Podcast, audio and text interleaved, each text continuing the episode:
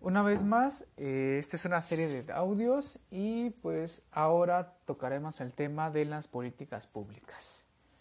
Eh, recién iniciado el trimestre nos tocó leer una serie de, eh, conceptos de políticas públicas o propuestas de, conceptos, entre ellos propuestas del señor Luis Aguilar, los maestros Canto Manuel, Franco Corso, Rosas Angélica, etcétera, etcétera. Cada uno de ellos tienen eh, su propuesta, vaya, de eh, lo que es una política pública.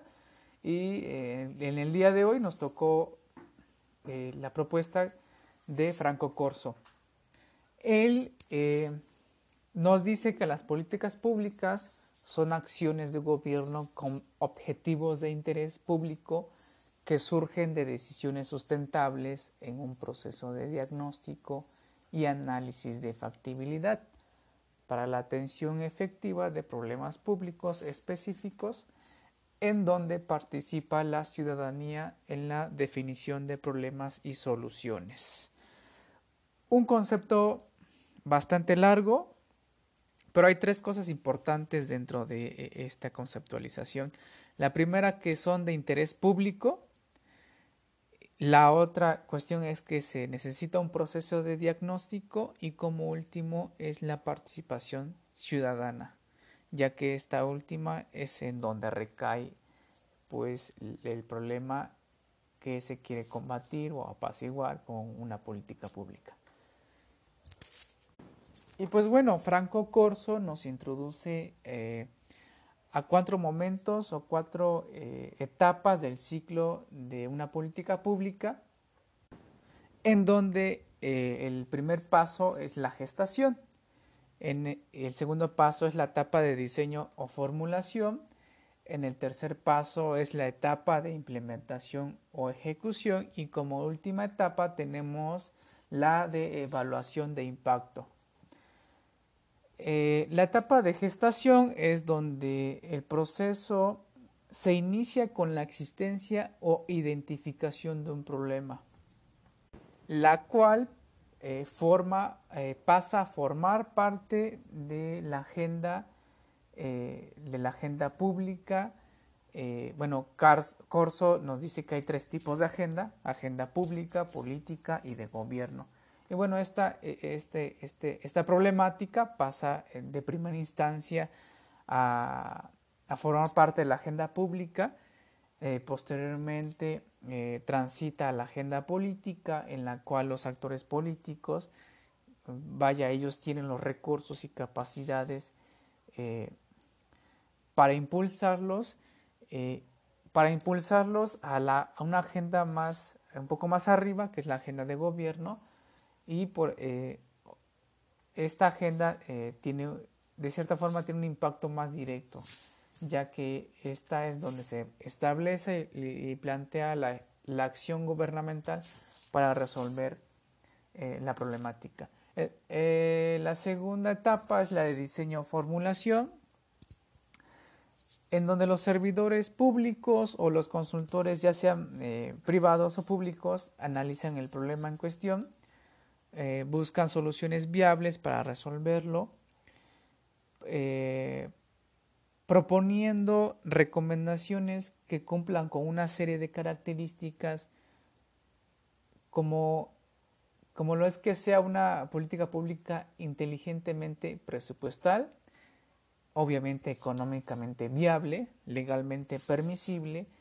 administrativamente y políticamente posible ya que se, ya que se tenga una, un diseño de política pública que cumple con estas características, los especialistas trabajan en torno a resolver dos preguntas clave.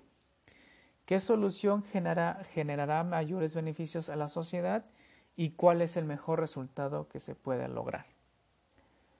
Ya como una segunda etapa tenemos la de la implementación o ejecución, eh, Aquí la acción encargada de ejecutar la política pública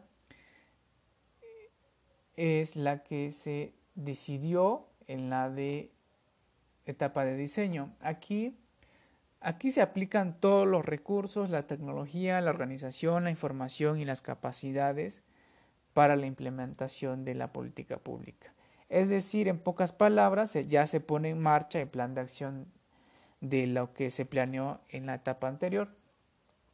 En esta fase, la serie de especialistas eh, también se preguntan, eh, bueno, se, vaya, se, se, se, proponen a resolver una serie de preguntas como cuál es la mejor forma de ejecutar una política pública, cómo planear y administrar los recursos para ejecutarla, eh, cómo comunicar a la población la nueva política pública.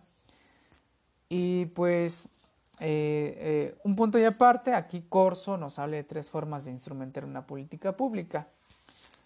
Eh, de forma directa que se, lleva a cabo a través del aparato burocrático, de forma indirecta que se lleva a cabo a través de una, de una organización no gubernamental o una empresa privada y de forma mixta en donde pues tanto una eh, intervención privada como pública.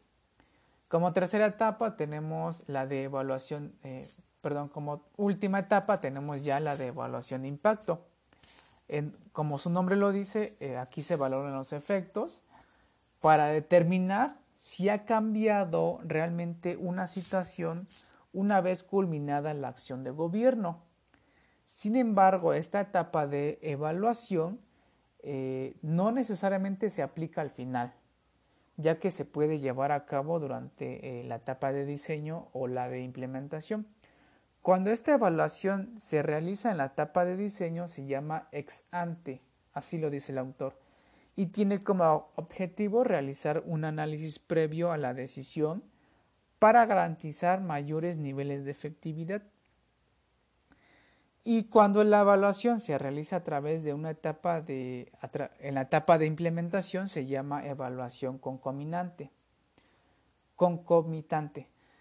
Esta permite realizar los ajustes necesarios para lograr los objetivos. Y ya cuando la eh, evaluación se lleva al final, eh, pues se llama ex post. Esta permite conocer los efectos de la población objetivo.